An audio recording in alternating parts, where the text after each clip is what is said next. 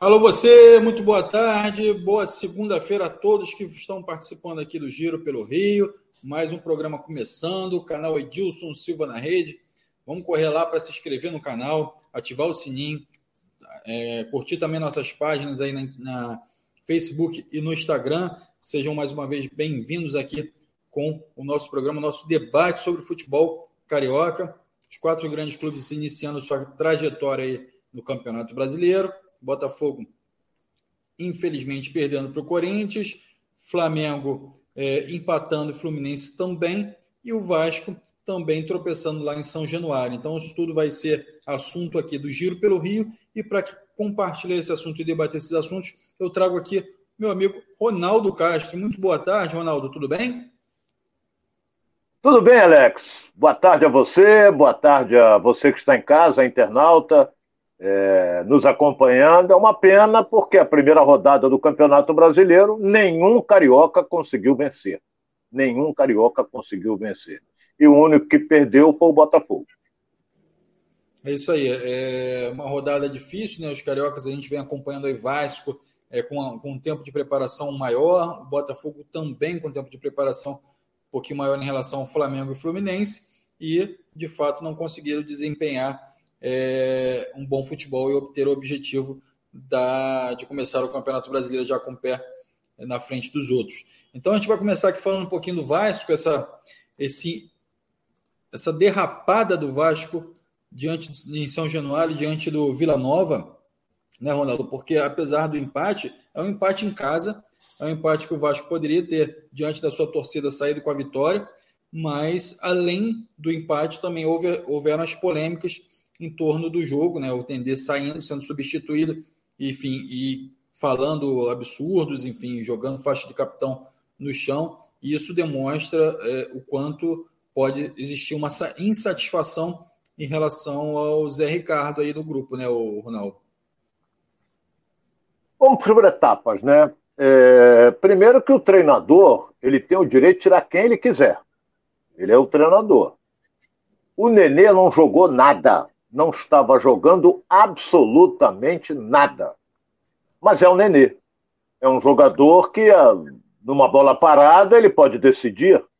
É um jogador que, num escanteio, na bola parada, ele coloca na cabeça de um zagueiro, do atacante, para fazer o gol. É um jogador que, numa falta, decide. Mas não lhe dá o direito de, de fazer aquilo que ele fez. Ele jogou a torcida contra o treinador. Ele não pode fazer isso. Se não estivesse satisfeito, saía, entregava a faixa a um novo companheiro para ser o capitão do time, chegava no vestiário e rasgava com o Zé Ricardo, batia a boca com ele. Poderia até, não é correto, mas, mas não na frente de, de quase 18 mil pessoas em São Januário, ele fazer aquele tipo de, de, de, ele ter aquele tipo de reação. Ainda mais ele, um cara beirando os 41 anos, rodado, experiente, não é. Não, não tem esse direito. Não tem. Eu sou inteiramente contrário a essa posição assumida pelo Nenê. Agora, o Zé Ricardo deve conversar com ele, ou então, tu vê que na coletiva o Zé Ricardo se esquivou. A realidade é uma só. É, o Zé Ricardo tem culpa? Tem. Por que, que ele, ele tem culpa? Que você, na abertura, colocou muito bem. O Vasco teve tempo de se preparar para disputar a Série B. O Vasco ficou. O último jogo do Vasco foi contra o Flamengo. Quando ele perdeu contra o Flamengo. Entendeu? Então, é, perdeu e ficou aí um, umas três semanas, duas semanas, até mais do que isso um pouco, se preparando para esse jogo contra o Vila Nova. Só lembrando que no campeonato passado o Vila Nova ficou na frente do Vasco em nono lugar, o Vasco em décimo. E olha, o time de Goiânia toca bem a bola. Toca bem a bola, é, é, é objetivo, essa coisa toda. O Vasco chegou a fazer 1 a 0 mas depois, numa falha de marcação, Bacholinha lá meteu de cabeça, empatando o jogo. Quase que eles desempatam. E a torcida ficou vaiando, vaiando, vaiando, porque a torcida do Vasco está engasgada.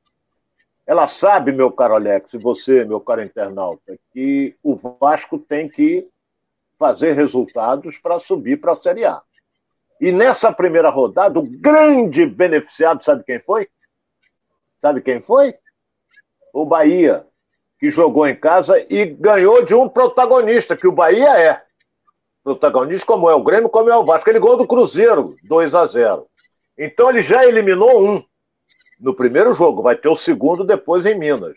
Mas ele já parte tirando pontos, ganhando pontos daqueles que estão lutando para ficar. Dizem, né? Nós dizemos, nós comentários, dizendo que a quatro vagas, a briga vai ser Vasco, Grêmio, Bahia, não é? E Cruzeiro. Às vezes a coisa pode mudar. Que o Brusque ganhou também. Então tá lá. Então, é... meu caro Alex, tem um compromisso agora é, difícil contra o CRB, lá em Maceió. Então não pode pensar em derrota.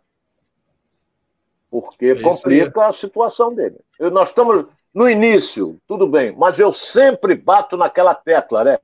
Alex. Você ficando lá atrás e deixando os outros tomarem a ponta, você depois, para correr atrás, complica. Complica e muito. Sinceramente, não gostei do que vi do Vasco da Gama. É isso aí, Ronaldo. Claro, é, é, a gente que acompanha o Nenê aí, que sabe da trajetória do Nenê, sabe que o Nenê é, é um cara que gosta muito de ganhar, gosta de, de estar atuando, gosta de, de permanecer no campo de jogo, mas sabe também que o Nenê é, é um cara sensato, certamente ele vai conversar ali com o Zé Ricardo, vai esclarecer essa situação e vai, e vai chegar ali a um, a um consenso ali de ideias onde os dois possam é, trabalhar bem. E juntos, senão o Zé Ricardo, a tendência, Ronaldo, nessa briga, nessa, nessa, nessa briga de, de, de, de, de ideias aí, briga de, de, de, situações, quem acaba perdendo acho que pode ser o Zé Ricardo, né, Ronaldo? Já que tem é, a torcida pegando no pé dele, aí você tem o líder do time ele também pegando no pé dele, enfim, com essa situação, ele acaba ficando fragilizado diante de, disso tudo, né? É, você colocou certinho. Primeiro que ele não pode barrar o Nenê. Poder pode, que ele é treinador, mas não vai ter peito, porque aí a batata dele assa mais rápido ainda. Porque aí é aquele negócio de jogador querer derrubar treinador, uma série de coisas. Agora, eles vão conversar. Talvez o Zé Ricardo, que é um cara altamente educado, vai dizer: não faça mais isso, ficou mal para mim, essa coisa toda, tá bom? Então, aí pode acabar por ali. Mas é fundamental uma vitória nesse próximo jogo. Fundamental. Porque se perder, o ambiente vai ficar ruim mais ainda, porque o Vasco disputa seis pontos, gol um. Não é questão de, de, de, de, não subir, porque aí ele ganha quatro, cinco, seis seguidas e vai à luta, vai para o topo. Mas você não pode começar mal a competição, não pode. Ainda mais Série B, que você jogando em casa, você tem a obrigação de ganhar. Na Série B é obrigação. A Série A é mais difícil, porque a Série A são equipes fortes. Entendeu? Principalmente um, é... um clube com a dimensão do Vasco, né, Ronaldo? Isso, isso. Não pode. Torcida ajudando, incentivando, agora perdeu a paciência. Perdeu a paciência porque não viu nada no time, entendeu? Poucas coisas.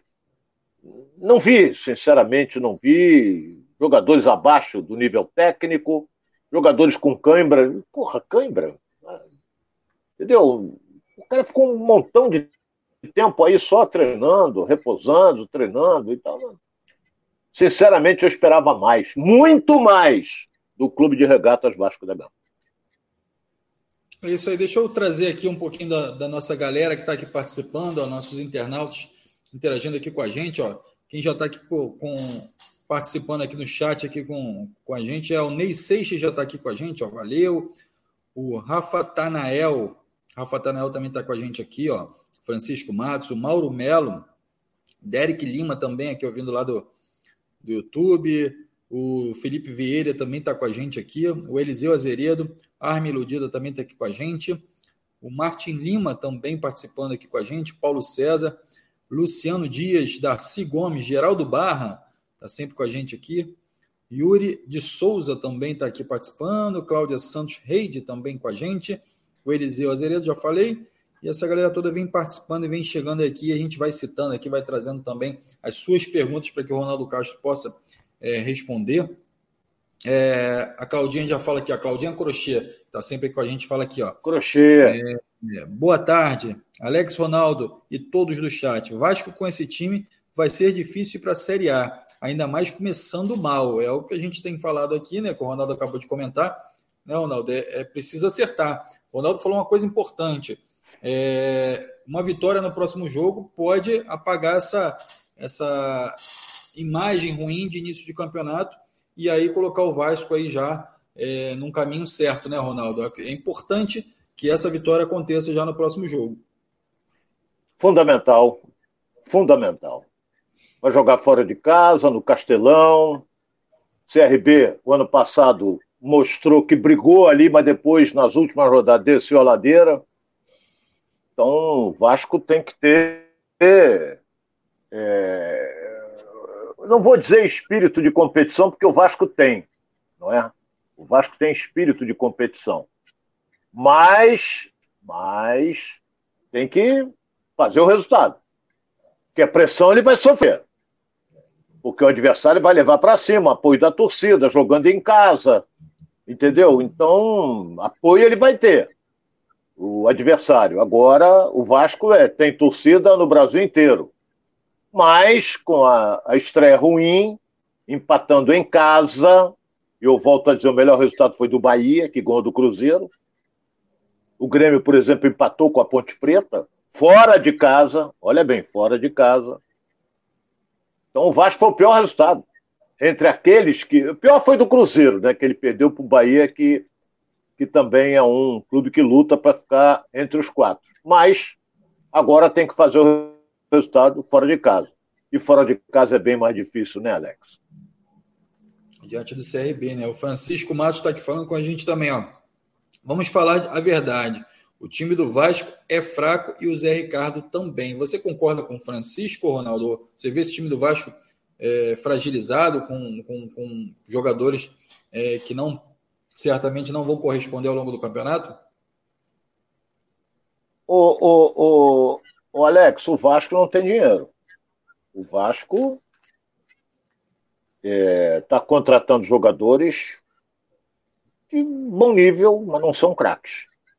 Porque não tem ainda a participação do investidor, caso bem diferente do Botafogo, que também está contratando jogadores que não tem muita expressão, com exceção do Patrick de Paula. Depois a gente vai falar do Botafogo, mas é, é, então você vê, tem um bom goleiro? Tem. Tem um bom goleiro? Tem um lateral de. A zaga de área não é ruim. Não é ruim. Eu gosto muito do Anderson Conceição. O Quinteiro é mais ou menos. E o Edmar é um, um lateral esquerdo bom. Aí você vai para o meio-campo. O Zé Gabriel não tinha chance no time do Inter. Aí vem para ser titular no Vasco. É um volante. O Yuri Lara é outro volante. Porra. Aí você vem Nenê e Gabriel Peck. Nenê, sem comentários. Gabriel Peck, um menino que luta o tempo todo, briga, tem boa técnica. E lá na frente o Raniel é um matador, é o centroavante. A bola tem que chegar nele. Mas é, eu estou achando que a torcida do Vasco vai sofrer. Vai sofrer nessa Série B, em virtude. Você tem que analisar. Se você. Daqui a pouco nós vamos falar também do Fluminense. Se você vê o jogo Fluminense e Santos, vê quantas oportunidades o Fluminense criou e não fez gol. Quantas oportunidades o Vasco criou? Porra, quase nada. Quase nada. Entendeu? Quase nada. Então, olha a diferença. O Vasco não criou. É, é, o Vila Nova é, não jogou na retranca, jogou, é claro, no contra-ataque. Isso aí nós já esperávamos por isso. E criou situações perigosas. O goleiro do Vasco fez grande defesa. Então existe essa preocupação. Será que esse time vai? Será que vai vir mais algum jogador para reforçar? Então, vamos ver o jogo do, do final de semana. É, o que, que vai acontecer? Porque o Vasco ainda leva vantagem que ele só está disputando o Campeonato Brasileiro Série B. É diferente do Flamengo, é diferente do Fluminense, é diferente do Botafogo, que daqui a pouco entra na Copa do Brasil. Então, o Vasco só está nisso. Então, não pode. Tem que comer grama, essa é a realidade. O, na gíria a gente disse que tem que comer grama. Esse time tem que estar tá voando. Voando porque teve tempo para se preparar para o início da Série B. Ô Ronaldo, como é que você vê o planejamento, é, principalmente do Vasco, quando você entra numa competição longa como o Campeonato Brasileiro, a Série B, a Série A? É, e aí, como é que você vê esse planejamento? O time, o, o técnico, né? E aí eu vou falar a nível de diretoria. Você pensa num técnico que pode levar o time a, a, a, chegar nas cabeças do campeonato e chegar à primeira divisão. E aí você pensa no técnico ideal ah, o técnico ideal para fazer isso acontecer é esse técnico aqui. E aí, quando você contrata esse técnico, e eu estou falando de planejamento, né? Aí você contrata esse técnico, você começa a buscar jogadores no mercado que possam fazer isso acontecer também. E aí você perde a primeira partida. Como é que esse planejamento desse técnico? Ele pensa, eu tenho que ganhar as partidas em casa, tentar arrancar um empate fora, se eu não conseguir a vitória. Como é que funciona esse planejamento? E aí o Vasco começa com um empate em casa e aí, como é que fica a cabeça e o planejamento do Zé Ricardo para esse futuro aí do Vasco? Ele precisa, de fato, fazer os jogadores entenderem que, em, entenderem que em casa tem que ter vitória ou ele muda a tática dele, muda a ideia dele e vai ter que buscar esse ponto fora de casa? Você, quando começa uma competição, claro que a comissão técnica do Vasco sentou e analisou isso, claro. É, você, quando começa, por exemplo, você para ficar entre os quatro primeiros, você tem que fazer mais do que 65 pontos. Mais do que 65 pontos. Então, você multiplicando quantos jogos, quantos pontos serão disputados, não é? Você tem 38 jogos, é 8 vezes 3, 24, 3 vezes 2, 6 e 2, 8. São 84 pontos. Não é? Você disputa. Eu fiz de cabeça, hein? 84 pontos que você disputa. O Vasco agora só chega até 81. Oh, 82. 82 porque ele empatou. Então você vai diminuindo isso aí. Para não cair é 44, 43, 45, por aí. 45 não cai. Mas o Vasco não está pensando em, porra, cair é o caos aí, é a desgraça total. O grande problema é que nós divulgamos aqui, até não sei se foi o presidente Jorge Salgado, que esse ano vai ser o preparativo para 2023. 2023 é que o Vasco vem forte. Aí eu fiquei pensando assim, porra, 2023? E se ele não subir? Ele vai vir forte na Série B do ano que vem? Apesar de que fechando a SAF, ele vai ficar com dinheiro. Pode investir. Mas tem muito jogador que não quer disputar a Série B. Você sabe disso, Alex. Você que é internauta sabe. Pô, vou disputar a Série B, eu posso pegar um clube da Série A, difícil apareço muito mais. Jogador, né, é, mas é o Vasco, né? Entendeu? É o Vasco. Você vê, por exemplo, é, o zagueiro que foi bicampeão pelo Fluminense, o Gum, ele tá jogando aonde? No CSA. Acho que tá jogando. É, zagueiro.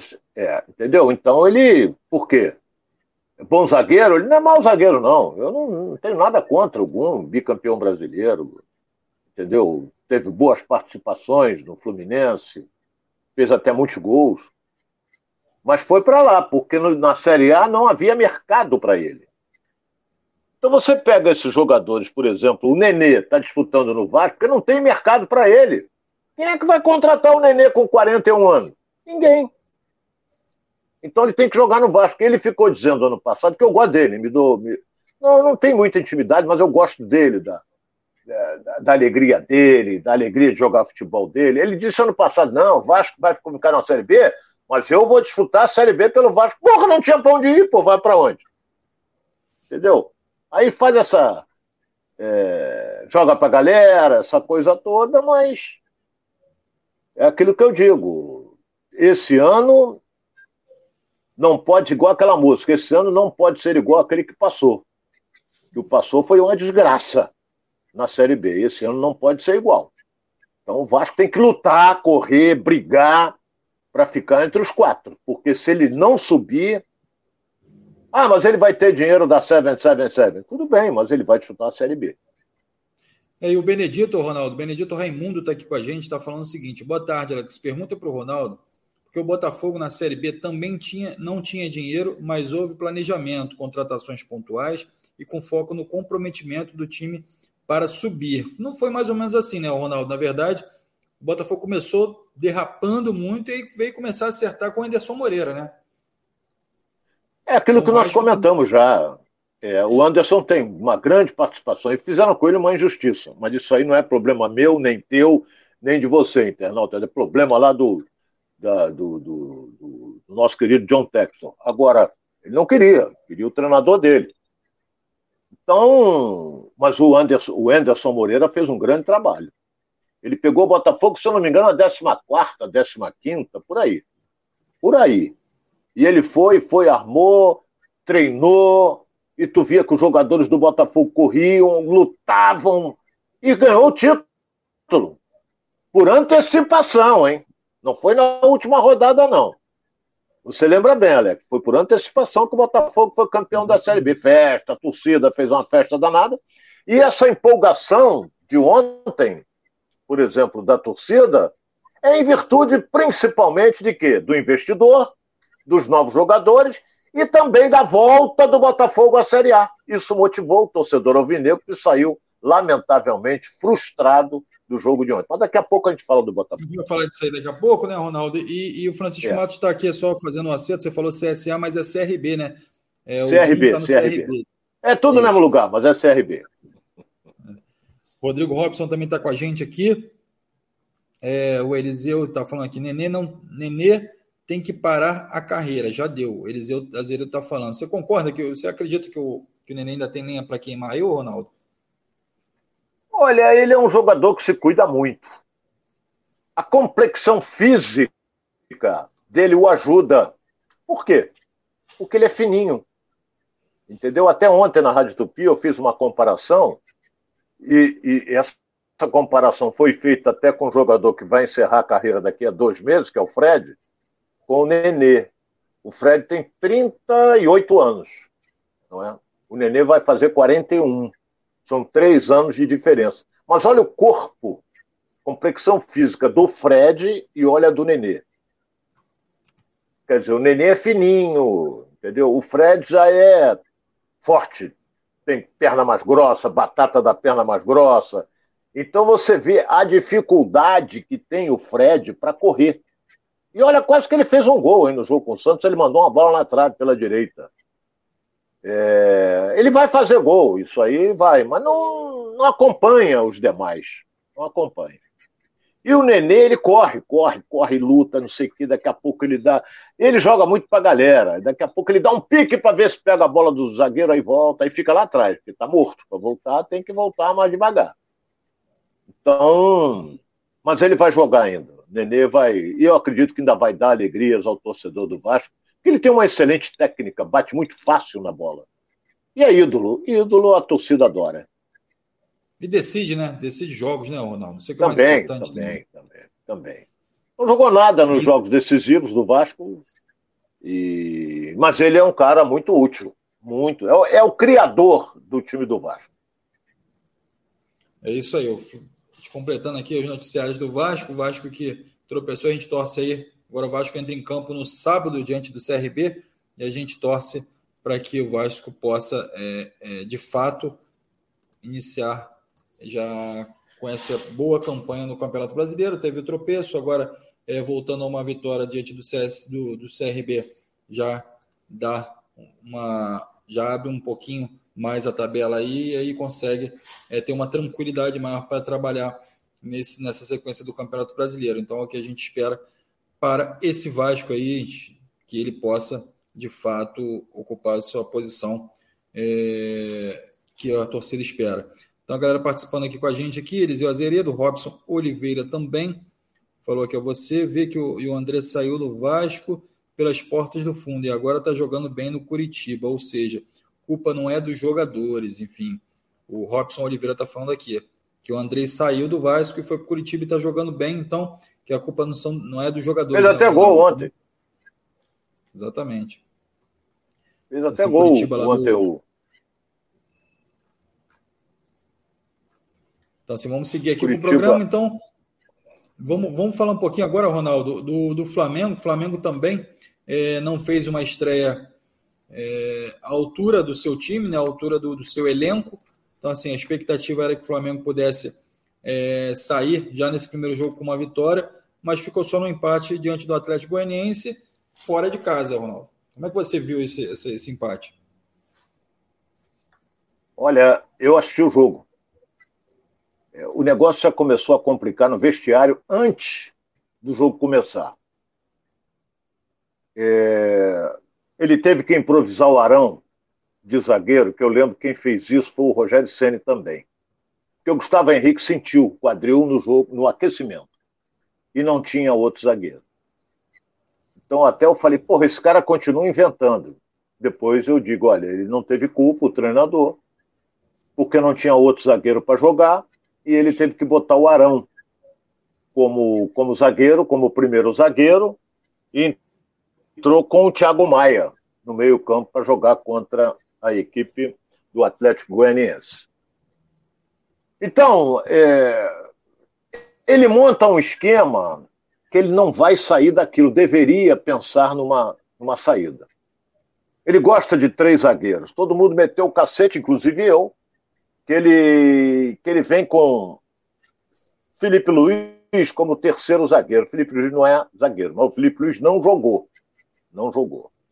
A idade já pesa e seguidamente complica e o Flamengo ainda joga amanhã pela Libertadores no Maracanã contra o Tajeres da Argentina. Então ele formou a zaga com Arão, Davi Luiz e Léo Pereira. Léo Pereira questionado muito pela torcida, mas fez uma boa partida, não foi ruim não. E o meio-campo ele veio com, com o Thiago Maia, o Andrei, o, o, André, o, André, o Andrés, o Arrasca Caeta e o João Gomes. Na frente, Gabigol e, Luiz Henrique, e Bruno Henrique. O esquema que ele monta eu, é, não é para o Flamengo. Para o 3-5-2 é uma coisa, 3-6-1 é outra totalmente diferente. Você pode reparar que o Flamengo joga explorando a velocidade do Bruno Henrique e o Gabigol toca pouco na bola. Ele está desanimado. Toca pouco na bola, muito pouco o Gabigol. Porque um, 3, 6, 1. Um é ele lá na frente. Enquanto que a equipe do, do Atlético Goianiense, que é o campeão goiano, jogou fechada. Jogou fechadinha. Mas explorando os contra-ataques, porque sabia que o Flamengo ia sair para o jogo. O Flamengo jogou mal? Não jogou mal. O empate foi justo? Poderia o Flamengo ter ganho, poderia o Atlético Goianiense foi o ganho, porque na última bola do jogo, o, o Bacholinha lá, o ponto esquerda, pegou a bola ali, livre, tocou, passou pelo Hugo e caprichosamente bateu no poste esquerdo. Não é? Então, é, o Flamengo também teve uma chance depois daquele gol do Bruno Henrique, teve chance também com o próprio Pedro, que desperdiçou. Mas o comentário hoje é um só. Ah, mas empatou fora de casa. Empatar fora de casa, isso é bom o Atlético Goianiense, pro Santos, isso é bom. Mas pro Flamengo não é não. Não é bom porque tem um time melhor. E o Flamengo tem que pontuar também fora de casa se ele quer lutar pelo título ou por uma vaga na Libertadores. Mas ele vai chegar, ele tem time para isso. A não ser que aconteça lá um desastre total, que agora ele vai pegar o São Paulo. Eu estou falando de Campeonato Brasileiro. Pega o São Paulo, é, domingo no Maracanã, São Paulo que meteu quatro no Atlético, Atlético Paranaense ontem, que caiu até o, o, o Alberto Valentim, Valentim foi derrubado Valentim. lá. Hein? Só, que não venha para o Vasco, né? Já teve lá, mas ele meteu o processo. Eu acho que ele meteu o processo também contra o Botafogo. Agora, é... caiu lá o treinador. Então o São Paulo vem aí motivado, o São Paulo que perdeu o título tomando aquela lambada do Palmeiras de 4 a 0 na decisão paulista. Então é um adversário difícil. Não tem refresco, Alex. Ah, empatou com o Atlético Goianiense. Falei, mas porra, agora pega o São Paulo. Daqui a pouco ah, vai jogar contra o Corinthians. Daqui a pouco pega o Inter. Daqui a pouco vem o Atlético Mineiro. Não tem refresco na Série A. Você tem que pontuar. Não pode ficar lá para trás. Então, se você for espremer a atuação do Flamengo, não foi ruim. O Flamengo dominou o jogo, foi para dentro, criou situações, mas acabou o jogo um a um. Entendeu? Então, tu vê que não houve protesto, não houve nada disso, porque o torcedor que acompanhou o jogo viu que não faltou o fundamental que o torcedor adora, o torcedor do Flamengo, que é a coisa chamada espírito de luta, raça, vontade, determinação. Isso não faltou, não. Isso é legal. O Serinaldo Maranhão está falando que o Atlético Goianiense tem dado muito trabalho aos considerados grandes, né, maiores, né, enfim. O Atlético Goianiense que vem, de fato, uma vitória na Sul-Americana, é, uma vitória expressiva na Sul-Americana, e agora tira um pontinho ali do Flamengo, que é, como o Ronaldo falou, no, no confronto do Vasco, o, é, é também serve para o Flamengo, né? Ou seja, tirou um pontinho ali do Flamengo, um pontinho do, do, do, do time que é considerado favorito para o Campeonato Brasileiro. Então o Atlético Goianiense também já consegue tirar esse pontinho e, e, e eliminar essa partida diante do Flamengo com um bom resultado, acaba o Flamengo ficando para trás em relação a isso. O Flamengo que joga amanhã, como o Ronaldo falou, diante do Talheres, e o Talheres é, que vem de derrota de 5 a 0 para o Defensa e Justiça do Campeonato Argentino. Então, assim, é, é, é uma obrigação do Flamengo ganhar, Ronaldo? Como é que você vê esse jogo também? É, você não sabe se eles pouparam os titulares. Para tomar de cinco do Defensa e Justiça é, é muita injustiça. Entendeu? Porra, eles devem ter poupado o time titular, porque é, é, os argentinos e os gaúchos também, que apesar que é ali quase que do lado, eles se dedicam mais às competições como Libertadores do que o próprio. Eles às vezes abdicam do time titular no campeonato deles para colocar o principal para disputar Libertadores. Eles pensam assim. Agora, lá está sendo disputado o campeonato argentino.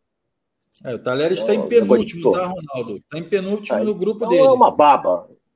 É uma baba e, e o Flamengo caminha para conseguir os três pontos, ganhou o primeiro jogo fora de casa, o Flamengo vai seguir em frente nesse grupo aí da Libertadores. São quatro, se classificam dois. Ele já está na liderança com três pontos. Se ele ganhar aqui no Maracanã, pula para seis. Aí, aí segue. E. O Flamengo vai. Vai seguir em frente. Se vai ganhar, não sei, mas ele se classifica, ele passa para outra fase, na minha opinião. O Ronaldo, eu vou te fazer uma pergunta que ela é recorrente aqui né, já no programa e recorrente também entre os torcedores. É, um empate Caio Paulo Souza? O empate amanhã? Isso. Não sei, acho que não. Agora que a pressão vai ser grande, vai. Porque a batata dele está assando, mas em fogo brando. Entendeu? Ele empatou, ele perdeu o título do Carioca para o Fluminense, e o Fluminense botou o Flamengo na roda. Isso é que revoltou tanto a torcida como os dirigentes do Flamengo. O Fluminense botou o Flamengo na roda, naquele 1 a 1 então teve um lance lá que o toque de bola do Fluminense, o jogador do Flamengo correndo atrás, que nem uns loucos não tocavam na bola. Então, é, se empatar amanhã, a batata vai, o fogo vai subir mais um pouquinho. E se perder para o São Paulo, aí vão botar o, o, fogo a todo vapor aí. E eu acho aí que o Paulo Souza. Aí não tem jeito. Assa de vez e vai voltar para Portugal. É isso aí. Claudinha Santos está falando aqui, ó. Cláudia Santos está falando aqui, ó. Paulo Souza quer montar um esquema no Flamengo que vai demorar para os jogadores entenderem. O calendário brasileiro é apertado, não se tem tempo. Vejo que o Flamengo precisa melhorar muito. Aí o André Furtado concorda aqui, fala que boa, enfim, o Martim Lima também está com a gente aqui. O Ronaldo, aquela zaga do Flamengo parece até o filme dos Três Patetas. Martin Lima cita aqui. O Paulo César também está com a gente aqui. Ronaldo, acho que eu acho que o Ronaldo é flamenguista. O Ronaldo é flamenguista também, né, Ronaldo? Você é um pouquinho de cada clube, né, Ronaldo? É carioca. Não, não é uma questão. Né, que eu já expliquei isso várias vezes. Eu gosto do Flamengo. Entendeu? Que não gosta. Quem é Flamengo é Flamengo. Quem não é, torce contra. Eu não. Eu, eu trabalhei lá e, e, e fui campeão lá. Tenho uma faixa aqui em casa, campeão da Copa do Brasil. Me orgulha muito. Entendeu? Mas é aquele negócio. Eu sou tricolor, não escondo ninguém. Eu não nasci de chocadeira, porra. Esse negócio de dizer, ah, não, meu time é América. Eu sou Bangu. Não tem nada a ver. América é uma honra, o Bangu também é outra. Mas o cara diz: não, não, não, eu sou comentarista, não pode saber meu time. Claro que pode, porra. Claro que pode. Todos nós temos um clube. Só que quando a gente pega o microfone e vai comentar um jogo, a gente tem que ser totalmente isento. E graças a Deus eu sou. Se eu tiver que dar porrada no Fluminense, eu vou dar. Se tiver que elogiar, eu vou elogiar. É... daqui a pouco nós vamos falar do Botafogo, do Fluminense. Mas se tiver que elogiar, a gente elogia. Se tiver que descer o cacete, a gente desce. É a minha, eu tô, quem está falando sou eu, automaticamente é a minha opinião.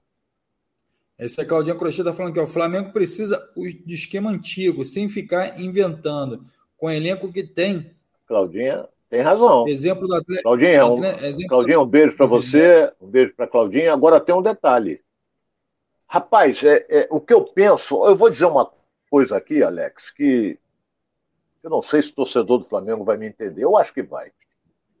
O Flamengo jogando com qualquer um, qualquer um, o Flamengo tem que propor o jogo. Pelo elenco que ele tem. O adversário tem que ter medo do Flamengo, pelos jogadores que o Flamengo tem. O cara mudou todo o esquema do Flamengo e não está dando certo. Ele tem que mudar. Alguém tem que chegar na cabeça dele. Um porrete, não é bater, porque senão ele desmaia e dizer o seguinte: olha, estou preparando aqui o porrete. Muda esse esquema, rapaz, pelas características dos jogadores que o Flamengo tem.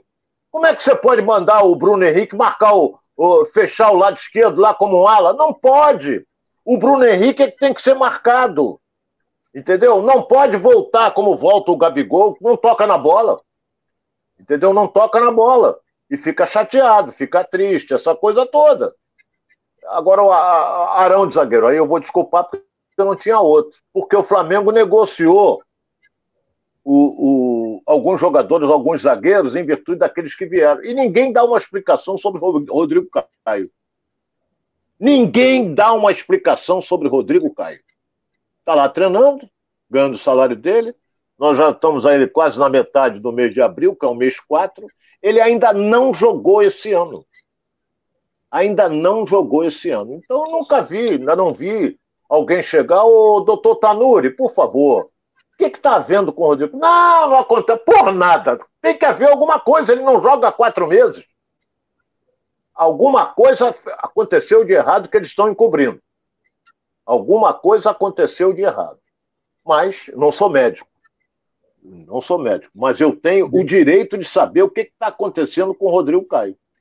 E também é tem que saber porque acontece tantas contusões nesse time do Flamengo. Machucou aquele que veio do, do, do, do Bragantino, machucou agora o Gustavo Henrique. É, tem outro lá no departamento, Bruno Caio. Oh, Bruno Caio. O, o, Fabrício Bruno. Fabrício Bruno se machucou. É, então, um monte de jogador aí no departamento médico, a troco de quê? Alguma coisa está errado. Alguma coisa está acontecendo de maneira errada. Mas ninguém cobra. Se ninguém cobra, malandro, aí você vai em frente, passa por cima e não quer nem saber. Alex. O Ronaldo, é, hoje pela manhã o Flamengo oficializou a saída do René, lateral René. É, muita gente torcendo aí, é, dando graças aí pela saída do René, mas é, o Flamengo perde mais um jogador ali para a sequência desse campeonato, né? Então, como é que você vê essa saída do René aí? para o Internacional. Perdeu espaço. Perdeu espaço totalmente. Porque você tem o Felipe Luiz, que é lateral. O Flamengo contratou o Ayrton, que já se machucou também. Ayrton que jogou no Fluminense. Bom lateral, hein? Bom lateral. Esse vai ser titular. Agora com o Paulo Souza, eu não sei, tudo é possível. Pode botar o cara de meia, de ponta esquerda, não sei. Mas é, o René perdeu espaço. Não é questão nem de salário. É claro que no Flamengo, o Flamengo paga muito bem.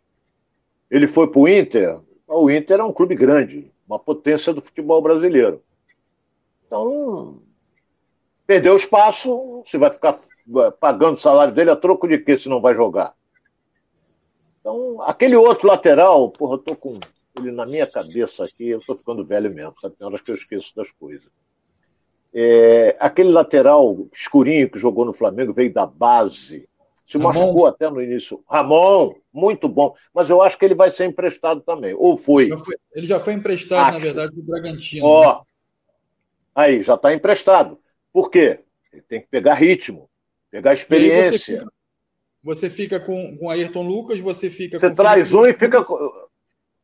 Que não está sendo utilizado Olha bem, você traz. como lateral, e você tem agora o, o, o, o René indo embora. Então, assim, essa lateral do Flamengo, é, na verdade, você tem três, mas que você utiliza dois, né?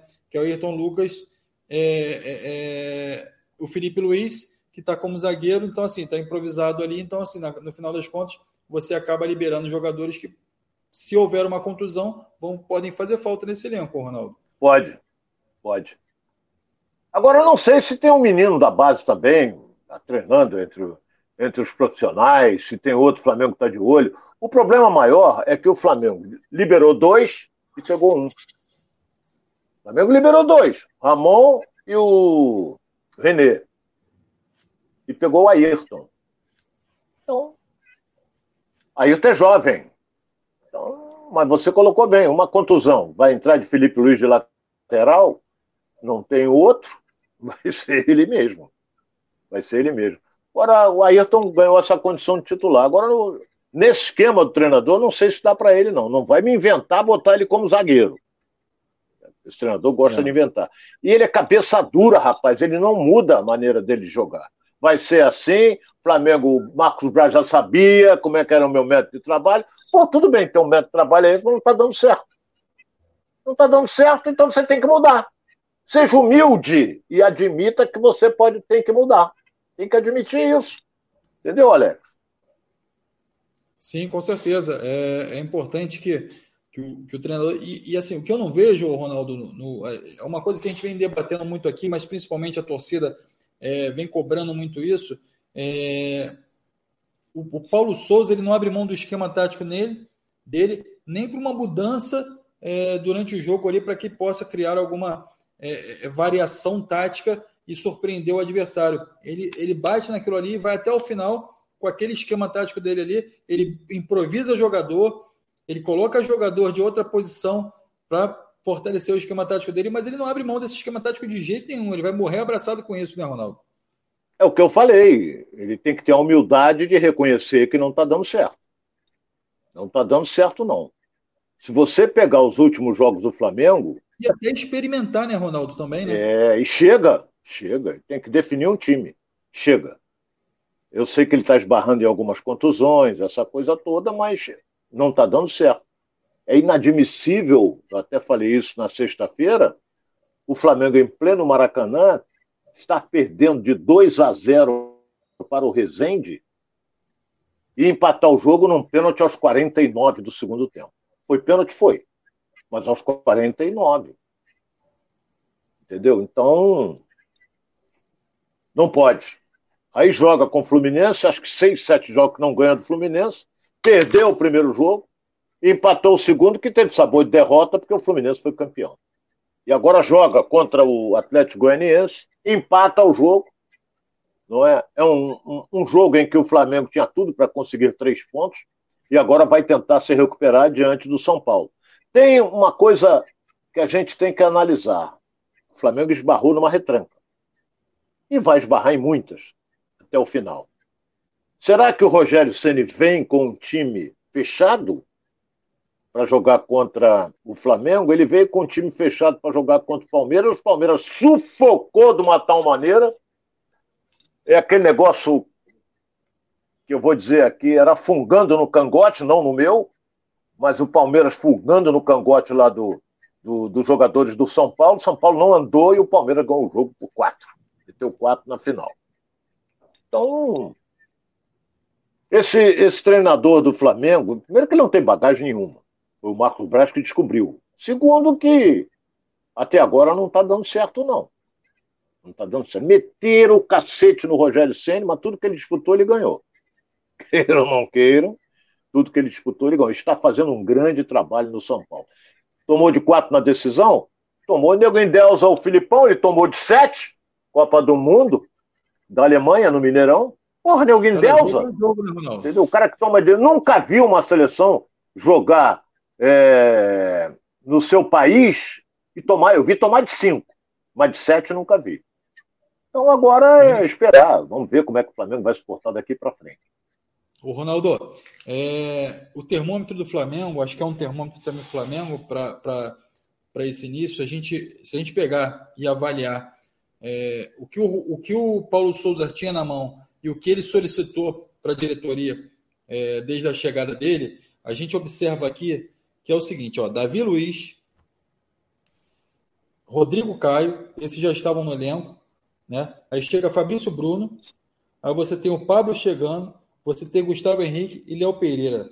São seis zagueiros, ou seja, é, o Flamengo tem seis zagueiros à disposição do Paulo Souza, à disposição que eu digo naturalmente dentro do elenco, que em algum momento vão estar à disposição. O Pablo já está liberado, Fabrício Bruno ainda é dúvida, mas são seis zagueiros. Então isso mostra é, que ele, de fato, é, vê como prioridade a zaga, esse esquema tático com três zagueiros, ele precisa de um zagueiro para cada posição que ele que ocupa ali na zaga? Você falou seis. E se eu não me engano, posso estar equivocado, hein? Se eu tiver errado, você, internauta que está acompanhando, está trabalhando com a gente, estamos juntos aqui, pode me corrigir. Se eu não me engano, só tem dois para amanhã. Você falou seis. Vamos lá. Rodrigo Caio está fora, Gustavo Henrique está fora, é, aquele que veio, como é o Bruno está fora. É... Pablo vai ficar à disposição. Léo Pereira e Davi Luiz. O Pablo Léo já tá Pereira e Davi Luiz. Léo Pereira Quem está à disposição? O Pablo. Ah, esse eu falei dois. Ele tem dois. O Sim, Pablo pode... já está? Tá treinando, eu acho já que não, hein? de São Paulo. É, mas pra treinar amanhã, é uma coisa, participar de. São Paulo. Ah, então, estou dizendo para amanhã. Ele só tem dois. Só tem dois. E Deus me livre se machucam um. Vai botar quem? Ah, vou recuar o Arão, vou botar o Thiago Maia. Então, é esse negócio. O jogador do Flamengo, porra, pega ali como se machucam. Nossa Senhora. É isso aí, deixa eu trazer a galera aqui para a roda aqui, Ronaldo. O Gilcimar Nascimento está falando aqui, o Flamengo tem que ter treinador de verdade. Esse Paulo Souza não sabe nada. O time do Flamengo não está passando confiança, principalmente nessa zaga que me lembra os Trapalhões. A galera citando aqui alguns filmes aqui para fazerem para fazer referência aqui ao time do Flamengo. Davi Luiz, bom zagueiro, mas lento na decisão de jogadas.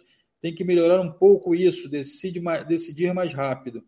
Tá? Então, assim, a galera trazendo aqui, a Cláudia Santos Rede, que trouxe essa informação aqui para a gente também. A gente, ó, São Paulo está melhor que o Flamengo nesse início. Se não jogar domingo, vai perder no Maracanã. Está se referindo ao Flamengo, por poder é, perder aí para São Paulo no Maracanã no domingo. A, Claudinha, a Cláudia Santos está trazendo aqui para a gente aqui. Então, a galera participando aqui com a gente é o Martin Lima, Cláudia Santos, Paulo César, Alexandre Costa, é, Mara Pian também está com a gente aqui já está falando do Botafogo aqui, ó. Joel Carne no lugar do Felipe Sampaio seria a melhor opção. Essa é uma pergunta dele, a gente vai falar. Vamos falar daqui a pouquinho do, do, do, do Botafogo. A gente está falando aqui dos jogos de sábado. A gente vai falar agora na sequência do Fluminense. E depois a gente fecha com o Botafogo aqui, falando com o Botafogo que fez esse jogo no domingo aí, jogo único no domingo é, aqui para o Rio de Janeiro. Então, a gente vai estar trazendo já já essas informações aí sobre o Botafogo. Sebastião Pereira também está com a gente aqui, por isso que eu gosto do Ronaldo, sua imparcialidade. Deixo claro que são pouquíssimos que têm essa postura. Parabéns, Ronaldo. Sebastião Obrigado. Pereira fazendo Ronaldo. Valeu, Tião Pereira. Desculpe chamar de Tião, mas é. Eu tive um grande amigo que está no céu, Sebastião. Tiãozinho Pereira, grande repórter, trabalhou comigo na, na televisão e, e cobria Botafogo, Botafogo Ferrenho, tá no céu. Então a gente chamava de Tiãozinho Pereira. E se você permite, não tenho intimidade, não te conheço, mas carinhosamente eu te chamo assim. É isso aí, nosso carinho aí, o carinho do Ronaldo. Martin Lima também está com a gente aqui, ó. Ronaldo, você é o maior comentarista que temos no Rio. Martin Lima falou aqui, ó. Muito obrigado, Marco. Muito obrigado.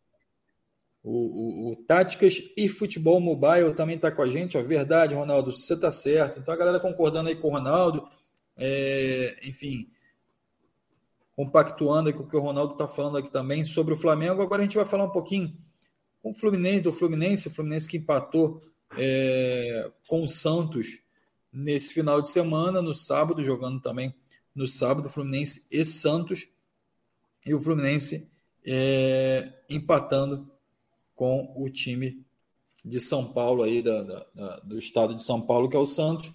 E como é que você viu essa, essa, esse empate aí para o Fluminense, Ronaldo? Também um tropeço, né? Foi. Foi. É...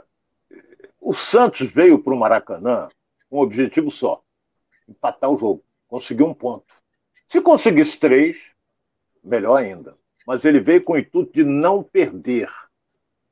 Se fechou, jogou duro, algumas vezes até com deslealdade, e o Fluminense é, fez um primeiro tempo razoável, assim, não com aquela volúpia, com aquela vontade de, dos últimos jogos, é, mas no segundo tempo melhorou muito. E criou, o Fluminense teve, criou uma série de oportunidades para fazer o gol, teve até uma do Fred que mandou na trave, cabeçada, chegou.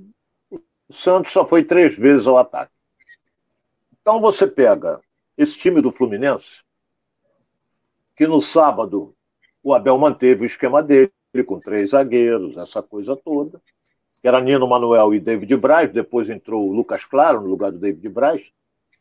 Calegari de um lado, Cris Silva no outro. Cris Silva muito bem no jogo, hein? Está crescendo de produção esse lateral esquerdo do Fluminense. Gostei.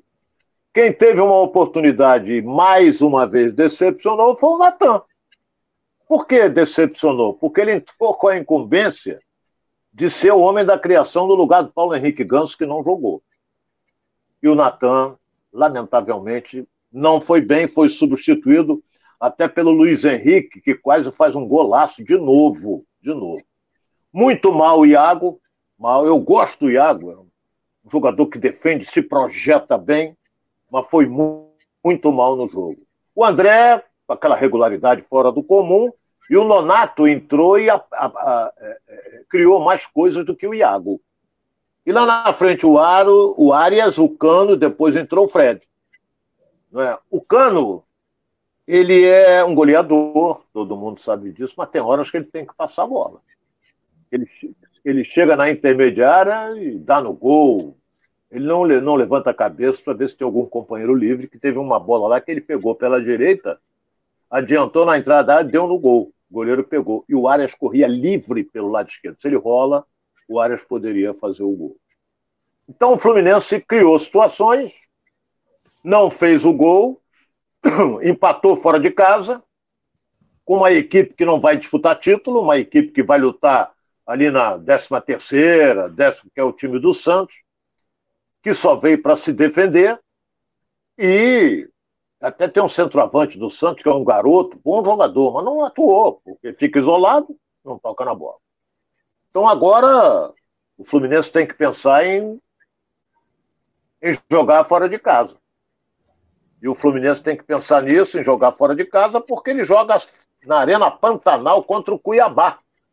Cuiabá que ganhou na estreia, gol do Everton, inclusive. Gol de 1 a 0. Então, jogo difícil na Arena Pantanal. Cuiabá motivado, primeira vitória na estreia. Mas o Fluminense está pensando agora não é no Cuiabá. Está pensando no seu jogo fora do Rio de Janeiro, no seu jogo pela Sul-Americana na quarta-feira em Barranquilha contra o Júnior local. O Fluminense ganhou o primeiro jogo, se ganhar pula para seis pontos, mas é uma viagem. Não sei se, apesar de que a Sul-Americana dá voo fretado. Não sei. Tomara que vá de voo fretado, porque daqui a Colômbia é, é um estirão. Umas sete horas, mais ou menos. Por aí. O, o, deixa, eu só, deixa, eu só, trazer aqui uma pergunta aqui que, que o Antônio Carlos Falisbino falou, perguntou aqui para você. Ronaldo, o Fluminense de 2022 é melhor que o Fluminense de 2021?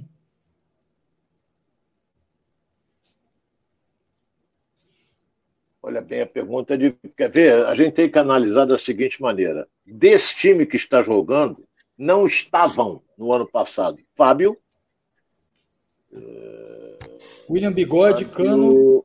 William Bigode, peraí. William Bigode, Natan, Cris Cano. Silva e Cano. Só. A área estava. Não, então você Felipe, vê, Felipe os jogadores Melo. que o Fluminense. Quem? Felipe Melo. Ah, Felipe Melo também, não estava. Mas está no departamento médico, ele fez uma artroscopia, vai demorar ainda uns 20 dias para voltar. Mas os jogadores que o Fluminense contratou, Cano, Cris Silva, é... Natan esquece, é... e Fábio, são titulares. Apesar de que o, o goleiro que estava jogando no Fluminense era muito bom, é muito bom goleiro. Mas o Fábio ganhou a condição de titular e é um, apesar de seus 41 anos, é um goleiro fantástico, é um goleiro que transmite uma tranquilidade para a zaga. Então, eu acho que o time do Fluminense esse ano é melhor do que o do ano passado. Melhor é do que o ano passado. Ronaldo respondendo aí. Rodrigo Esteves também está com a gente aqui. O Fluminense é orgulhoso demais. De que adianta ganhar um campeonato que o Fly está enjoado de ganhar e viver caindo nas competições mais fortes? Então, assim, essa é a opinião aí. E a pergunta também pro, do Rodrigo Esteves, que naturalmente faz alusão ao Campeonato Carioca, que o Fluminense ganhou e que, é, na sequência do, dos, dos, outros campeonatos, Sul-Americana, enfim, Campeonato Brasileiro, não muitas vezes não conseguem fazer uma boa campanha. Lembrando que o Fluminense, ano passado, se classificou para a Libertadores desse ano, então a campanha do Fluminense, é, tendo em vista o investimento, capacidade de, de, de, de, de trazer jogadores, também é, proporcionou ao Fluminense, é, de fato, uma campanha mais, mais humilde aí no Campeonato Brasileiro, mas mesmo assim ainda conseguiu morder uma Libertadores, né, Ronaldo? É uma pré, né? Uma pré-Libertadores que ele foi até eliminado é. pelo Olímpia. Mas o objetivo da direção do clube era essa. Tanto é que a folha, que era de 3,5, passou para 6, porque o objetivo era seguir em frente na Libertadores em virtude das cotas, que são excelentes, dobro da Sul-Americana. Então, o Fluminense, lamentavelmente, foi eliminado pelo Olímpia e agora está disputando a Sul-Americana, ganhou o primeiro jogo, tomara que ganhe na, na quarta-feira, porque ele já respira. Porque no final de semana, o, o, o, o Fluminense vai jogar sábado contra o na Arena Pantanal.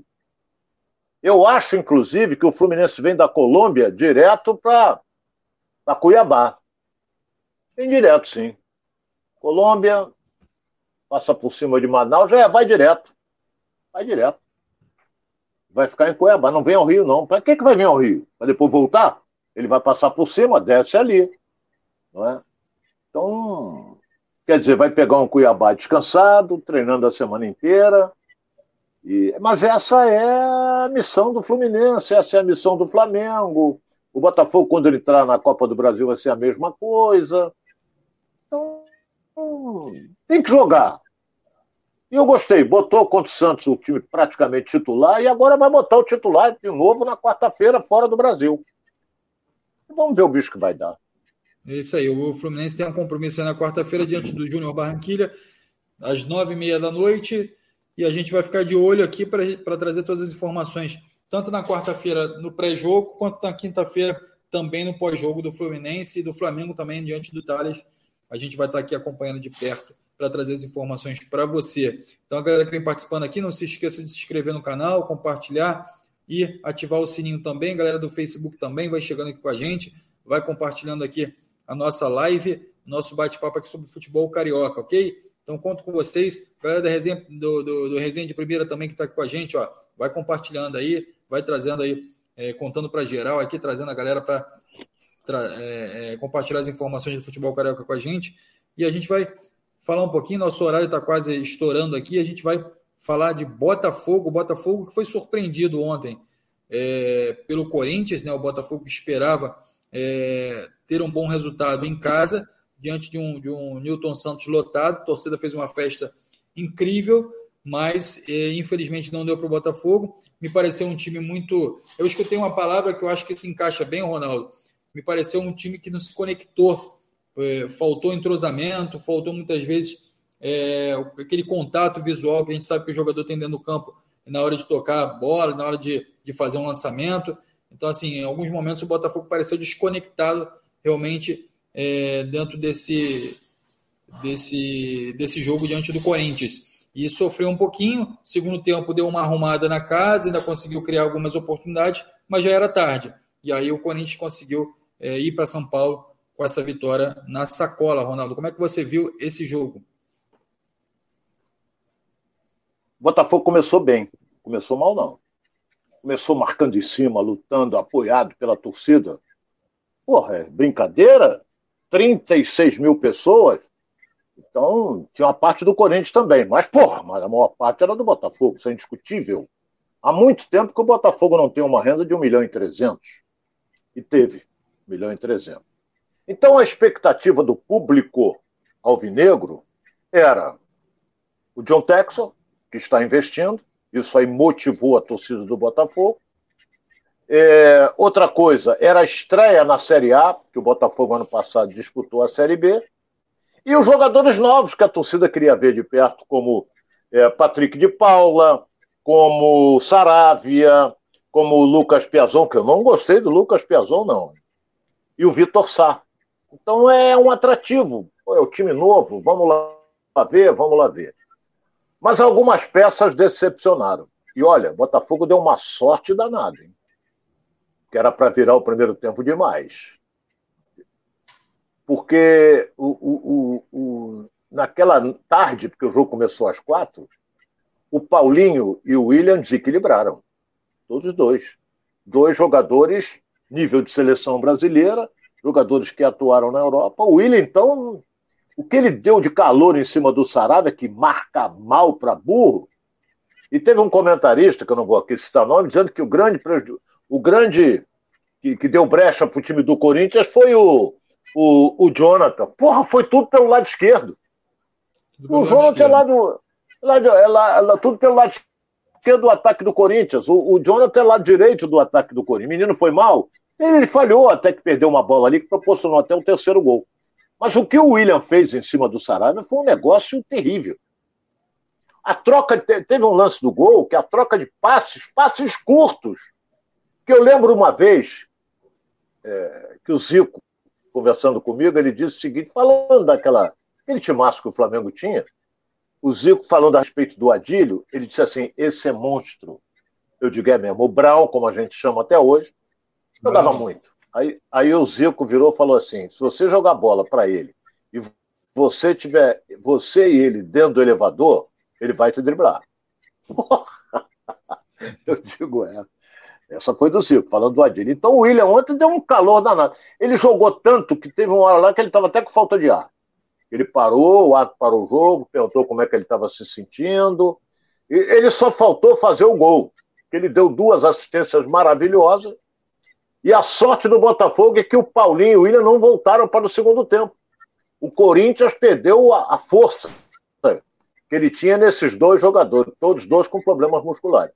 E a entrada também do menino é, Matheus Nascimento, que não sei porque que não começou, Pô, mas tudo bem. Estava na seleção sub-23, sub-20. Agora teve uma pé dos estreantes, dos estreantes, Teve uma peça que eu gostei. Vai dar alegria. Pelo menos tentou. O Vitor Sá. Tentou jogadas de fundo, tentou alguma coisa. Agora, se você falar no Piazon, falar no Patrick de Paula, que eu apostava minhas fichas nele, também foi o primeiro jogo. O primeiro jogo. Entendeu? Eu acredito no Saraiva, vai melhorar. Mas não podemos esquecer que ele não joga desde dezembro. O Saraiva. Agora ele apoia muito esquece as costas. E quando ele toma bola nas costas, é um negócio terrível.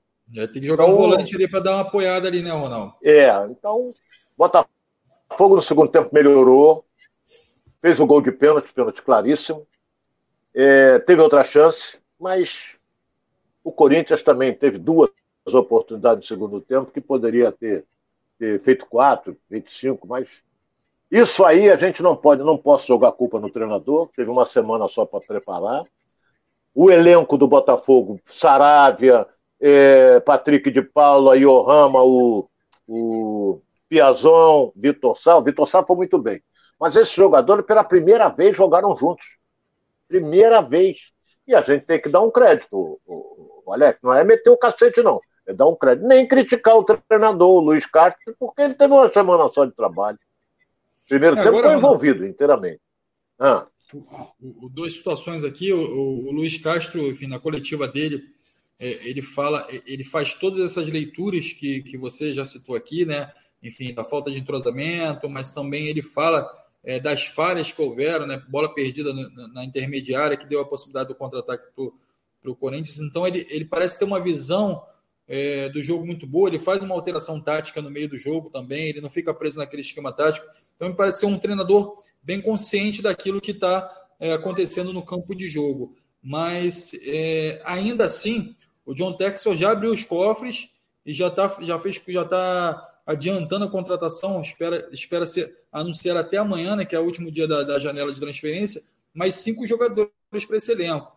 Então, é, dentro desses cinco jogadores tá, estão é o Bruno Tabata, né? E o Gustavo Sauer, que são dois atacantes. Enfim, o Lucas Fernandes, do Portinense, o Igor Gomes, que é do São Paulo, e, e ainda tem aí chegando aí é, o lateral, né? O Nico, e aí você, eu vou deixar para você falar o sobrenome dele, né, Ronaldo? O, eu? O Nico.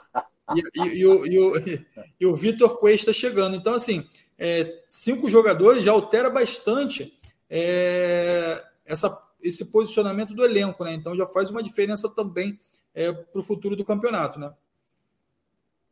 O Vitor Cuesta vai ser titular.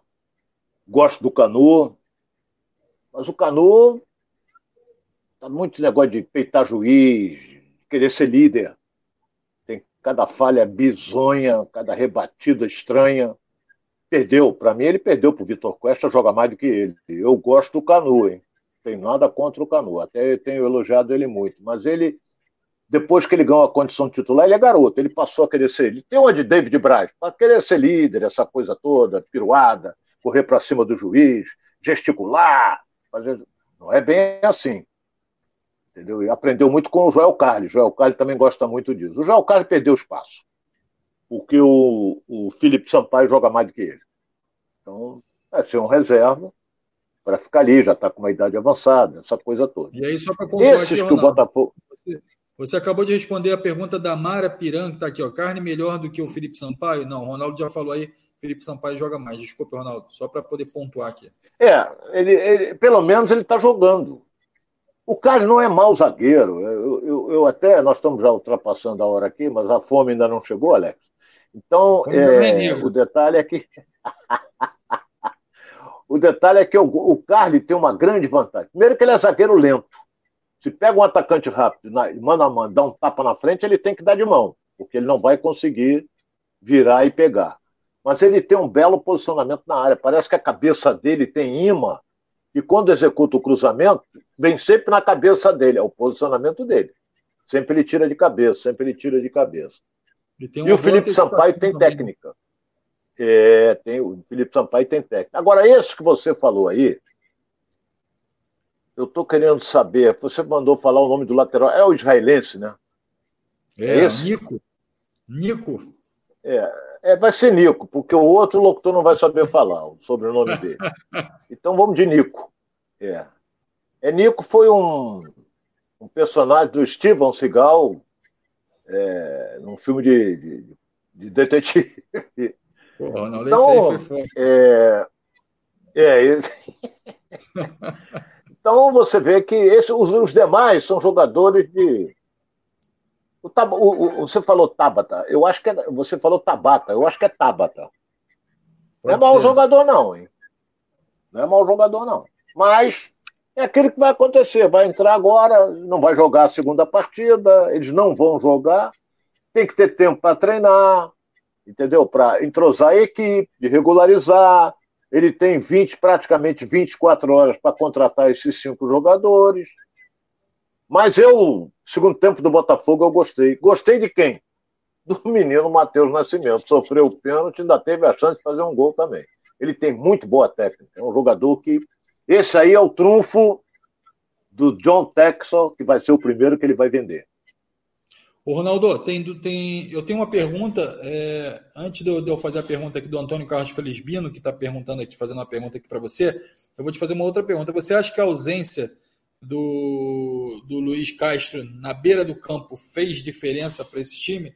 Você acha que ele poderia ter feito alguma, alguma ação ou ter motivado de alguma forma o time que, que aí fez falta a, a, a presença dele na, na, na beirada do campo? Eu, eu, eu não vou dizer, todo treinador tem que estar na beira do campo porque ele está do lado ali do, dos jogadores. Mas eu não sei qual é o estilo do Luiz Castro. Por exemplo, o do Flamengo, que também é português, ele é agitado. O do Palmeiras é agitado. O Abel é agitado. Entendeu? Então você vê que. Eu não sei se o Luiz Castro é, é agitado, é tranquilo. Entendeu? Ele teve visão segundo tempo, ele teve visão com as alterações que fez, porque ele não conhece bem o elenco do Botafogo. Entendeu? Ele não conhece. Alguém soprou para ele e ele foi lá. Mas daqui a pouco ele já vai estar, vai ter a semana toda para se preparar. Não é? O Botafogo, por exemplo, joga domingo às 19 horas contra o Ceará. Ceará que ganhou do Palmeiras no Allianz Parque, ou seja, em São Paulo, por 3 a 2. Olha bem, Ceará ganhou do Palmeiras, o campeão paulista, e o Palmeiras não estava com time de reserva, não, hein? Então, vai jogar lá no Castelão? Tudo bem. A torcida vai comparecer em peso, motivado. Mas eu vi os melhores momentos. Bons jogadores o Ceará tem. Praticamente a base do ano passado. É, o Amaro Viana está falando aqui, ó, Botafogo vai melhorar. Amaro de Campos está aqui falando com a gente aqui. Eu vou fazer agora Campos, a pergunta do Goitacazes. É, vou fazer a, pergunta agora do Antônio Carlos Felizbiano, está perguntando o seguinte: por ter sido o primeiro jogo do time, o Botafogo não deveria ter jogado um pouco mais fechado? Eu vou fazer um complemento a essa pergunta, Ronaldo, que na coletiva o, o, o Luiz Castro fala o seguinte: eu gosto de time corajoso, eu gosto de time que vai para cima e que busca o resultado. Então, assim, só complementando essa pergunta do Antônio Carlos, que queria saber se o Botafogo não deveria ter jogado um pouquinho mais fechado, Ronaldo. Tinha que mudar a escalação, porque você tem o Chay, que é um jogador meia, ofensivo, o Piazon mostrou que é um meia ofensivo, e você tem defendendo ali. Você tem o Patrick de Paulo e o Rama, que defendem. O Yohama sabe sair pro jogo, o Patrick de Paula muito mal. Rapaz.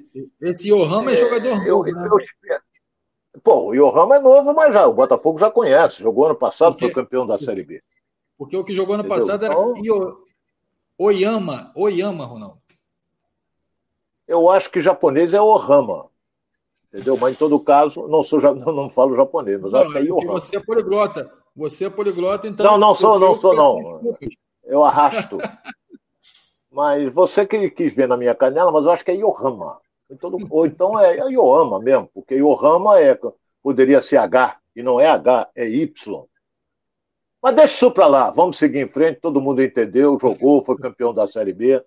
Não jogou mal, não, mas foi substituído pelo Romildo, que é um garoto também que, que disputou ano passado.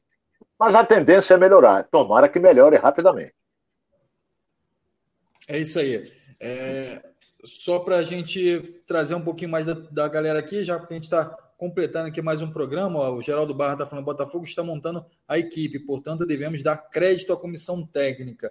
O Carlos Marapodi também está falando aqui, agitado, alguém em campo com torcida cantando, o jogador vai ouvir o técnico na beira do campo, enfim, é, também é, colocando aqui a situação do, do, do, do da possível ausência do Luiz Castro né, na beirada do campo, o Edvan Silva também está com a gente que O Chay era para ter tocado algumas bolas, foi fominha. O Chay realmente tem essa característica, né, Ronaldo? É, é tudo é questão. Uma pena que o Chay explodiu tarde. É um jogador de boa técnica, mas já mudou a maneira dele, até de andar, a maneira dele de endeusado, ano passado. Eu tô a cavaleiro porque o dê a maior força para o Botafogo contratá-lo. E é um jogador de boa técnica, mas agora está endeusado, essa coisa toda. Mas é bom jogador. Isso aí é um bom jogador. Mas tem que render mais. tem que ajudar a se aproximar dos homens de frente. Eficácia, esse negócio de ficar fazendo firulinha aqui pelo meio campo não resolve, não. Ele tem que se aproximar porque ele tem boa técnica e tem boa velocidade. Mas isso aí o Luiz Castro vai resolver, Alex. É isso aí.